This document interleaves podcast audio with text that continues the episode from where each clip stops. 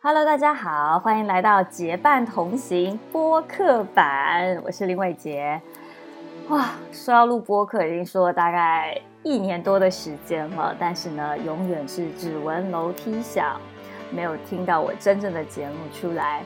然后去别人的节目串台的时候，也不断的预告说：“哎，我的新节目要上了，但迟迟没有上。”啊，终于这一次呢，是下定决心把我一次的一个旅行呢跟大家分享。先跟大家说一下本期节目你会听到些什么吧。这一期的节目其实是一个我去云南旅行的一个六天五夜的一个缩影。然后呢，其中有一些非常非常我觉得很酷、很疗愈或者是很有趣的声音，我搜集下来想要跟大家分享。这次旅行之前呢，为了要录这一期的播客呢，就是我的两个好朋友也特别给我他们的设备，所以今天呢，在这个节目当中，你会听到一些很有趣的声音。这些声音呢，呃，会让你希望呢可以把你带回，就是我旅行当下我在旅呃这个体验的过程当中最直观的一个感受。那我们开始吧。中国东方航空公司 MU。三四四七次航班前往西双版纳的旅客请注意，请前往 C 六十号登机口登机。欢迎登机。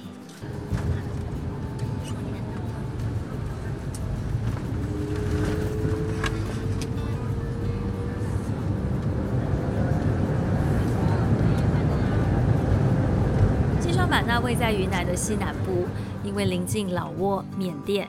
所以整个城市的氛围真的非常的东南亚，同时这里聚居着十多个民族，又以傣族的人口最多，是傣族的自治州。因此抵达的第一个行程，虽然是在大雨当中，我还是决定到星光夜市来寻找傣族在逃公主。这个星光夜市的全名叫做告庄星光夜市，它是位在西双版纳的告庄西双景，是大金三角洲最具规模以及特色的夜市。每当夜幕低垂，迷人的夜生活也拉开了序幕。作为全亚洲最大的夜市，这个星光夜市真的是令人目不暇接。比如说，像有很棒的小吃，菜包鱼啊、烧烤啊，还有超好喝的泰式奶茶，以及非常有特色的手工艺品。但是啊，令我印象最加深刻的是一个又一个的在逃公主们。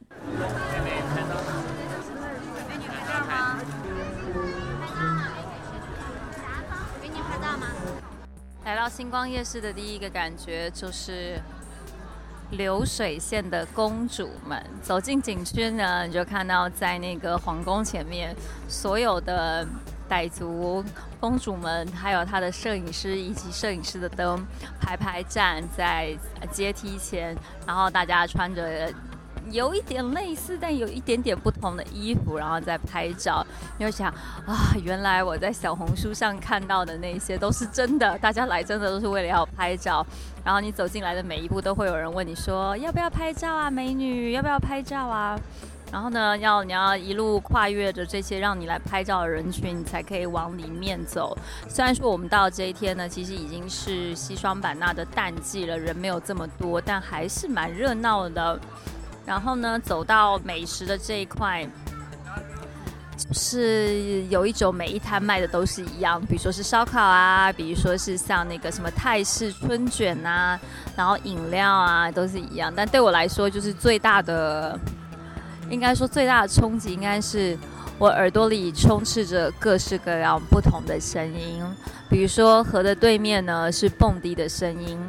河的下面呢，就是在吃饭的地方，会有人拿着，就是推着小卡拉 OK 机器，问你要不要点歌，还会有吹着萨克斯风或者是弹吉他人拿着歌单来说点一首吧，点一首吧。所以我觉得我的耳朵非常的忙碌。然后还可以听到各个不同餐厅或者不同蹦迪的地方的音乐，就感觉好像要这么的大声才可以体验出夜市的热闹，并没有一份我以为走到了边境地区的一个安静感。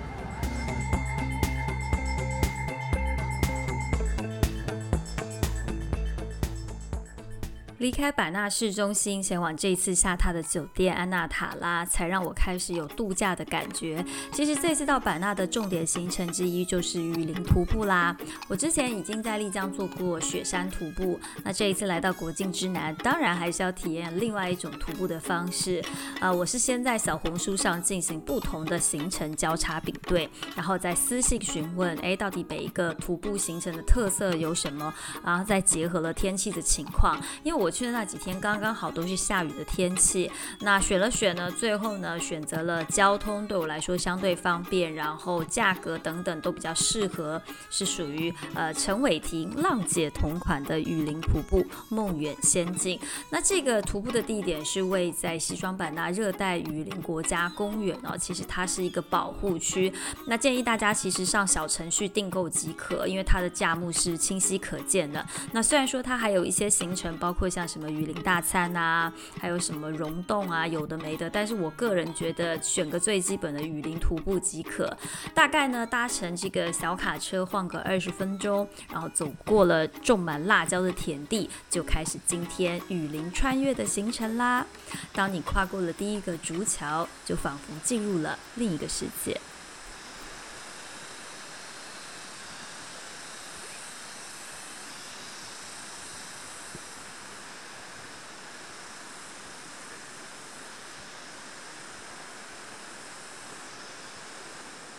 过一个小溪流，我们现在走到的是一片种了包括像是朝天椒还有豆角的农地，农地非常的潮湿，陆地也非常的泥泞，因为前几天这里下了大雨，所以水位很高，到人的膝盖，走起来你就发现，嗯，好的一双徒步鞋还是很重要的，因为每一步都非常的滑。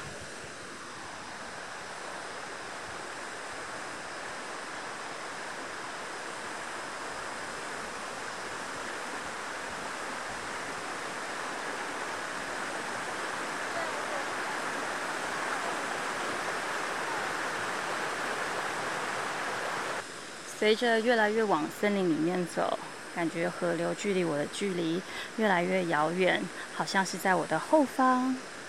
然后进来之后呢，就会看到很多的小昆虫，比如说我现在呢看到的一个蓝色的蜻蜓，红色的蜻蜓在我的眼前，好美啊！它的颜色啊，飞走了。原本想拍给大家看。真的很美。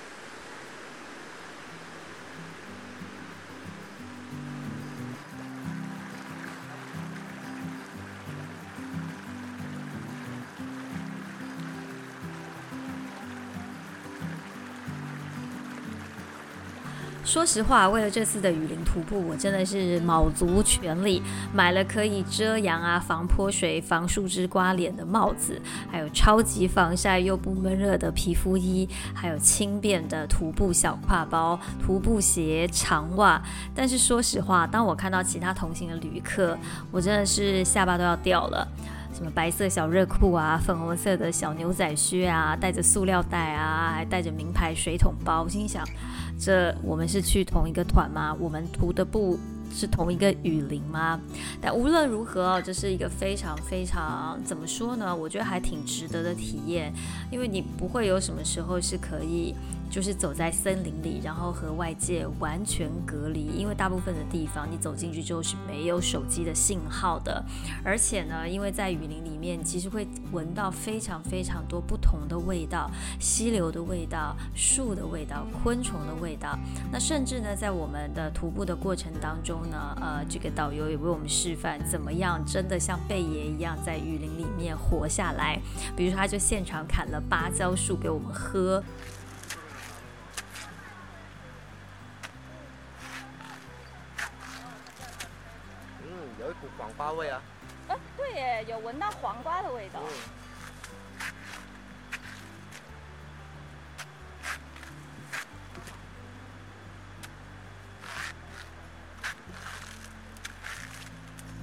但我其实有点就是难过芭蕉树，因为呃，你想每一个团过来都砍一棵芭蕉树，其实你走过去你就发现满地都是芭蕉树躺在地上，但还是一个非常非常有趣的经验。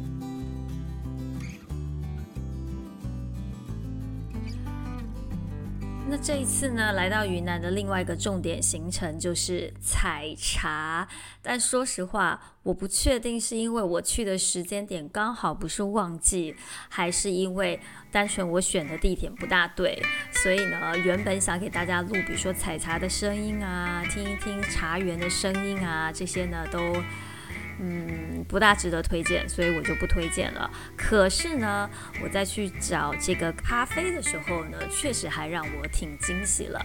我来到呢，在云南还小有名气的小凹子咖啡庄园。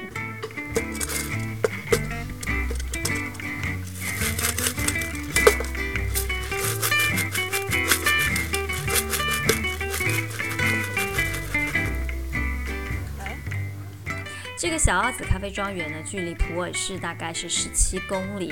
呃，因为我去的时候呢，刚好陆陆续续的下着雨，所以其实在开上山路的时候还蛮紧张的，因为那个山路非常非常的窄，加上又下雨的关系。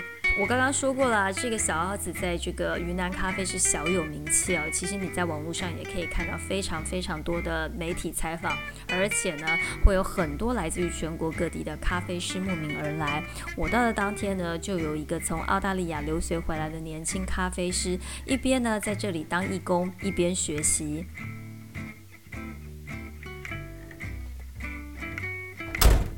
停好车，爬上了二楼台阶。其实已经有非常多组自驾游的客人在里面品尝咖啡。买了门票之后呢，咖啡任喝。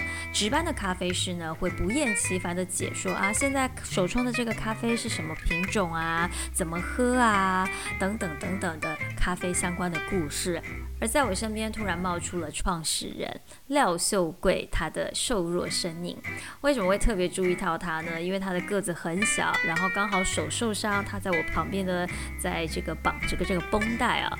坐在我旁边的他呢，听到我是从台湾来，马上开始聊起了台湾的古坑咖啡。据说啊，来自台湾的这个咖啡主呢，还特别带了这个咖啡的种子，现在呢也种在这个庄园里面。呃，这个廖秀贵呢，他其实是在退休之后才创建了这个小凹子庄园，参与并且见证了普洱咖啡三十多年的发展之路。而他的梦想呢，就是让世界能够认识并且认可普洱咖啡的品质。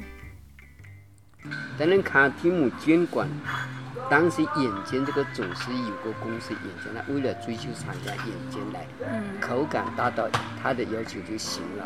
那么属于国际商场对这个品质的，对这个品种评价质量属于中中等水平。但是现在我们拿到云南已经做经过三十年努力，现在做的非常好了。嗯，已经很成熟了。现在很多我们的咖啡都送到欧洲去。他们不相信是中国生产的卡提姆，他说你们你们中国人太厉害，能够把卡提姆种的这么好。听完了咖啡故事呢，也应该走进咖啡园看看咖啡的原貌。那陪伴我们的呢是廖秀贵先生，他的夫人，他陪我们走进了整个咖啡的园区，包括了有一个部分呢是像是在温室里面，里面的培育着各种不同品种的咖啡，还有呢可以看到很多人来这里认养咖啡树，在这个树上挂上自己的名字。不过呢，认养一棵树，不要以为他们只帮你的这棵树做烘焙哦，其实是。是所有农庄的这些咖啡一起烘焙，然后你可以拿到属于你的那个部分。虽然说感觉是一个非常呃，怎么说呢？非常呃，已经是经营非常良好的一个咖啡庄园，但他们也谈到，其实，在疫情之后，对他们来说，生活也是非常的辛苦。因为现在国境是关闭的，所以呢是不无法引进外国的劳工，而咖啡又是属于劳力密集的一个呃产业吧，所以说对他们来说，无论是在采摘的成本，还有其他相关怎么样去呃提高产量来说，都是非常辛苦的。咖啡我们现在这个地方不像是国外的，它是国外的那种的话，它是。呃，它是炒的是比较深一点，像那个什么奶咖这个，你不炒深一点的话，你喝起来就是没味道，香味没有。那我们现在在这吧台上都是原汁原味，就给你双色，苦甜都有，是吧？我那天大概喝了应该有五六杯不同的咖啡口味吧。然后我觉得每一个都还挺好喝的。但我觉得最有趣的就是我问了这个创始人说：“请问一下，在这里所有九种咖啡里面，你最喜欢哪一个？”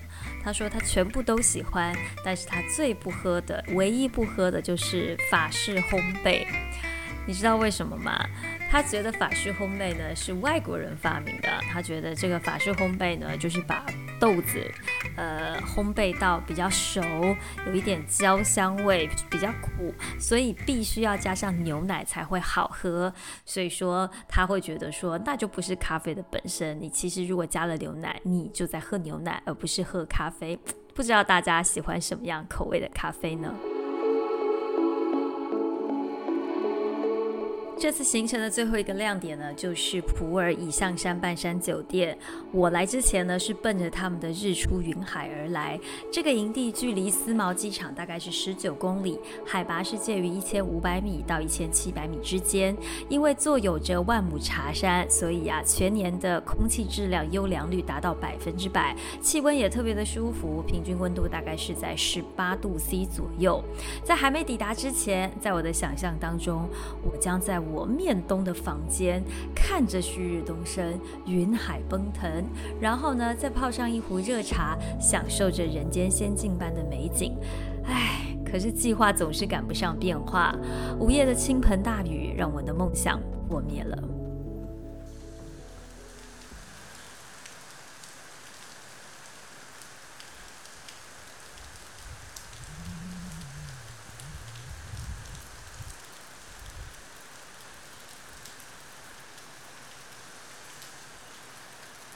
这个雨声是不是很动听呢？因为酒店的房间呢是一个个的小木屋，顶棚是帐篷，所以雨水打在屋顶的声音特别特别的响亮。在半梦半醒之间呢，我甚至一度以为雨水要穿过屋顶而来。但虽然说声音十分的响亮，可是，在寂静的万亩茶园当中，这场雨似乎只是为我而下，有种世界皆醉我独醒的感动。谢谢乐图提供的录音笔 One，以及听宝公司提供的 Aurora Five 定制监听耳机，让我在这次的旅程当中能够捕捉到大自然最真实的声音。怎么样？你在旅行的过程当中有什么样的声音让你印象深刻呢？欢迎大家留言与我分享。结伴同行播客版本，我们下次再见啦！